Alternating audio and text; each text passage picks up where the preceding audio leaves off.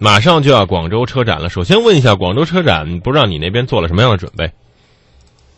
呃，广州车展的话，我们会在展馆外有一个呃两层的一个展台，嗯然后的话，呃也会有很多的厂家呃呃高层呢到我们展台做专访，然后嗯我们也是有了呃将近一百人的一个报道团队嗯报道这一届广州车展，对。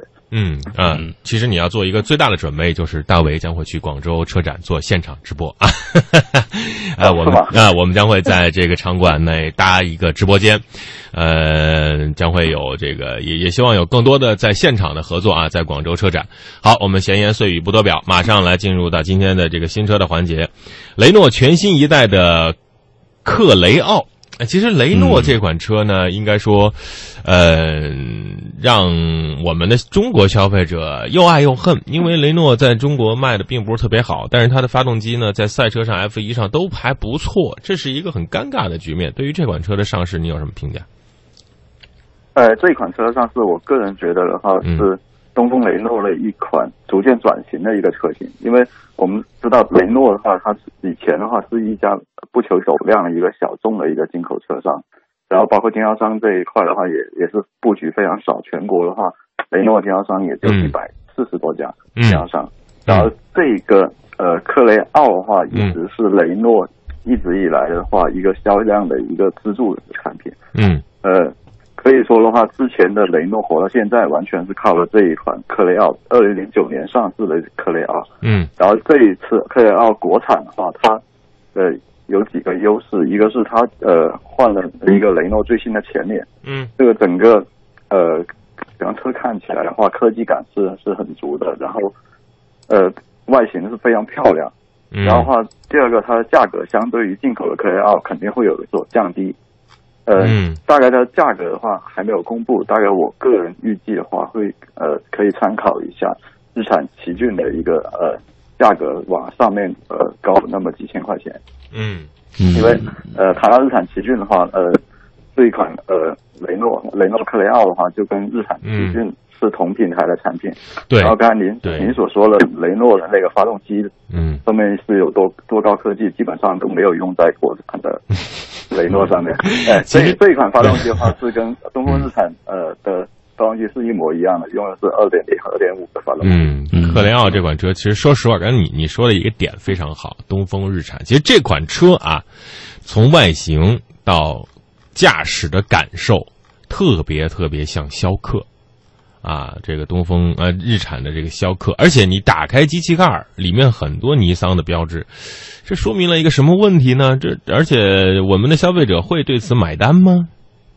呃，您刚才所说应该是那个科雷嘉色型是嗯。比较像那个逍客，嗯。然后这一款的话，它那个外观的话比科雷嘉的话要更更先更近呃近代一些，就是说比如呃更像那个雷诺全新的一个设计，看起来会会更上档次。嗯然后的话，嗯，嗯这款车好像是跟奇骏一个平台啊，CMF 平台。对对对。那这个车在呃同平台的情况之下，它和奇骏之间的差别，或者说它有什么优势？你怎么看？它跟奇骏的差别，一直以来雷诺跟呃日产的关系的话，是一个同平台共、嗯共享平台的一个关系，很密切但是的话，啊。但是它的品牌关系的话，就是它的配置上面会比那一个奇骏更加丰富，它的它的内饰用料上面会更上档次，嗯。然后的话，在在呃很多配置上面，比如说嗯。液晶仪表啊，包括呃一个呃真皮方向盘啊，包括、嗯。呃全景天窗这些东西，都是、嗯。哦要比呃日产的车的话，同级别要要稍微呃更多一些，更高级一些。嗯，这样子的话能，包括它的每个内饰设计的话，都是相对于日产来说是更加年轻化。嗯，更加年呃这个年轻化。有的时候它是呃稍微的嗯比日产更加高端一点的一个定位。雷诺整整体从科雷嘉上面可以看出来。嗯那这个前麦弗逊加后多连杆的一个独立悬架系统，不知道志川你对这个系统在这个车上的应用怎么看啊？它调教的怎么样？不知道你有没有试驾过这款车？哎，这款车的话，它是一款试驾起来虽然说是跟呃奇骏同品牌，但是的话，呃，跟日开日产的感觉不一样。这一款车有那么一点点，呃，底盘的调教的话更偏向于欧系车，比较有有韧性的一点的，不而不是呃日系车那种软绵绵的嗯那种那种呃悬悬架调教，嗯这个嗯呃驾驶感的话，呃雷诺的话还是要更强一些。嗯然后嗯，在颠簸的时候的话，还是有一些一些路感，包括它的那个、嗯呃方向盘的指向性的话，我个人感觉它的操控性会比日产呃调教的更好一些。嗯，好，这款车就说到这儿啊。再来说一款欧洲的法系车四零零八，这个中这个这个数字越来越多，从四零八到四零零八，再出一款四零零零八啊，四万零八。这个四零零八你怎么看？呃，四零零八的话，它呃就是呃国外的一个三零零八的一个车型。嗯哎，然后的话，嗯，这一款四零零八是相对于旧款四零八的话，是基于国外的一个呃 MP MP 二一个全新平台打造的。嗯然后它的最大的特点的话，它是呃外观的话是一个比较前卫的一个外观，包括它的内饰设计的话，我个人感觉都是过于前卫了。嗯过于然后它嗯对过于前卫，包括它的那个呃，它内饰设计，如果能看到图的话，大家可以看到它的嗯是整个是很比较像一个呃飞机舱，包括那种科技对未来那种飞机舱那种设计。然后它的仪表的话，也是用了一个全液晶的仪表，它的那个仪表的那个动画是非常炫的。呃，嗯就看到实车之后，然后整个车的那个呃做工的话，又提升了一个档次，比上一代的四零零八。嗯嗯，包括它的一些很多按键的话，都用了一些呃金属的磨砂面的一些按键，看起来感觉比较高级，更、嗯更趋向于呃，就说它整个内饰的话，可能呃比较趋同于 DS 这样子一个比较呃高级的这样子一个设计。嗯，其实有一些朋友在试驾过这款车的时候，他会这么说：“他说这个没有四轮驱动啊，后悬挂扭力梁。呃，志川，你对这个匹配怎么看？它在跟它的对标的这个竞争对手相比的时候，还会有哪些劣势？呃，刚才这个没有扭力梁的话，这个是一个很大的一个缺陷。刚才你所说到那个，比如说我们的克雷奥，刚才克雷奥的话，它后悬挂已经是多连杆了。对，同级别的话，这个级别很多车型的话也是用的一个多连杆的后悬架。如果用扭力梁的话，它是一个非独立的悬架的话，呃，这一方面的话会，如果介意的话会差一些。但是的话，嗯呃，从以往来说的话，嗯，标志它的车型的底盘调教的话，一直都都自己有它一番的一个特点。嗯呃，它的底盘调教还是可以放心的。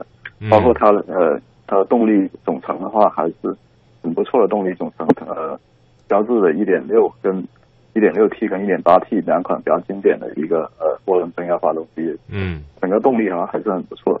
嗯，好啊，来说说下一款车吧，启腾的 V 六零啊，这款车听的稍微少一点。呃，启腾 V 六零的话，这一款车的话，呃，是一个新的一个品牌，就福气新龙马推出了一款一个微客级别的一个呃车型。嗯呃，我了解到这款车的时候，我特别去百度了一下那个福特新呃福气新龙马是一个什么企业。嗯呃，它是一款，它是一个呃福气旗下生产一个微车的一个企业，也就是说这一款呃启腾 V 六零的话，它的定位的话是一款 SUV，嗯。也嗯是它是一个七座 SUV，也就是说它的定位的话是无限趋同于一个呃奇骏的呃宝骏的七三零这样的一款呃 SUV，就就在很多的宝骏七三零成功之后，很多的微车企业都相继推出了自己的一些 SUV 的车型。嗯对，对，呃，所以说的话，嗯，我觉得有一款有一个网友评价是非常经典的，嗯。说不是所有的面包车都可以叫 SUV，也就是说这样子，嗯这实际上是一个新衍生出来的一个呃类别产品，就是把原本的一个微车，然后改造成一个七座的 SUV，嗯。这一块也是一个嗯很比较比较大的一个市场，然后的话嗯。价格也不高，嗯，所以呢，现在都在抢占这个市场啊，那可以可以来竞争啊。这款启腾 V 六零，说实话，特别像个盒子啊，不知道它的后期的市场会怎么样。好，最后来说一款车，最后一款车是全新的起亚 K 二。说实话，韩系车呢，在五年以前啊，五年以前还是比较的热火，特别是起亚的 K 二、K 三、K 四、K 五啊，它设计还是非常的经典。但是现在呢，慢慢的示弱了啊，无论是起亚还是现代。那这个改款的全新的 K 二，它靠什么来征服我们的年轻人啊？我说的是年轻人。嗯嗯，全新的 K 二号也是在昨天晚上十一月七号是上市了。嗯，然后这款车型的呃重大改变的话是外观上面的一些细节上面的改变。嗯，整然后呃整个车身变得修长了一些。然后话，嗯，车身尺寸方面的话，也有一点点的呃升级，它逐渐呃增增加了三厘米的一个呃轴距，轴距达到两米六，这一个嗯，真是一个这个级别的话是一个标准的一个比较标准的轴距。然后的话，它最大的改变的话在于它的动力总成从原来的四速变速箱变成了一个六速的六 AT 的一个变速箱。嗯嗯。嗯，这个车如果是让大家去选择，有时候因为都是一点四、一点六，都可以享受到这个购置税优惠。这到底该怎么选？同时，它也跟悦纳是一个同平台车型，大家也会觉得是我买悦纳还是怎么着？你怎么看？呃，个人感觉哈这个车的话，它的变化的话，亮点跟竞争对手来说，亮点还是没有太多可以炫耀的一个资本。它的全系还是缺少一个车身稳定系统。嗯，然后的话，嗯。跟悦纳比的话，我个人觉得的话，悦纳的话，如果是同价格的话，肯定是北京现代的呃，嗯，的二手车残值率会更高一些。包括这款车，它的那个整个的呃价格体系来说的话，它呃比较主打的，如果是嗯自动挡的车型的话，它最最低的已经去到了八万九千八，而且而且它整个的全系的话只有两款一个呃自动挡的车型的话，我觉得嗯。并不是特别看好这样子一个设置。嗯，好的，看看时间，那今天的连线环节就到这儿了。非常感谢志传每周呢把新车上市的情况介绍给大家。车市啊，车坛每天都会有一些这个新车在走上前台，但是同样也有很多车慢慢的退出了舞台。优胜劣汰，怎么样能够抓住我们瞬息万变的消费者的心？这是很多车企在琢磨的事情。来，好，非常感谢志传，谢谢，再见。哎，好，谢谢主持人。嗯。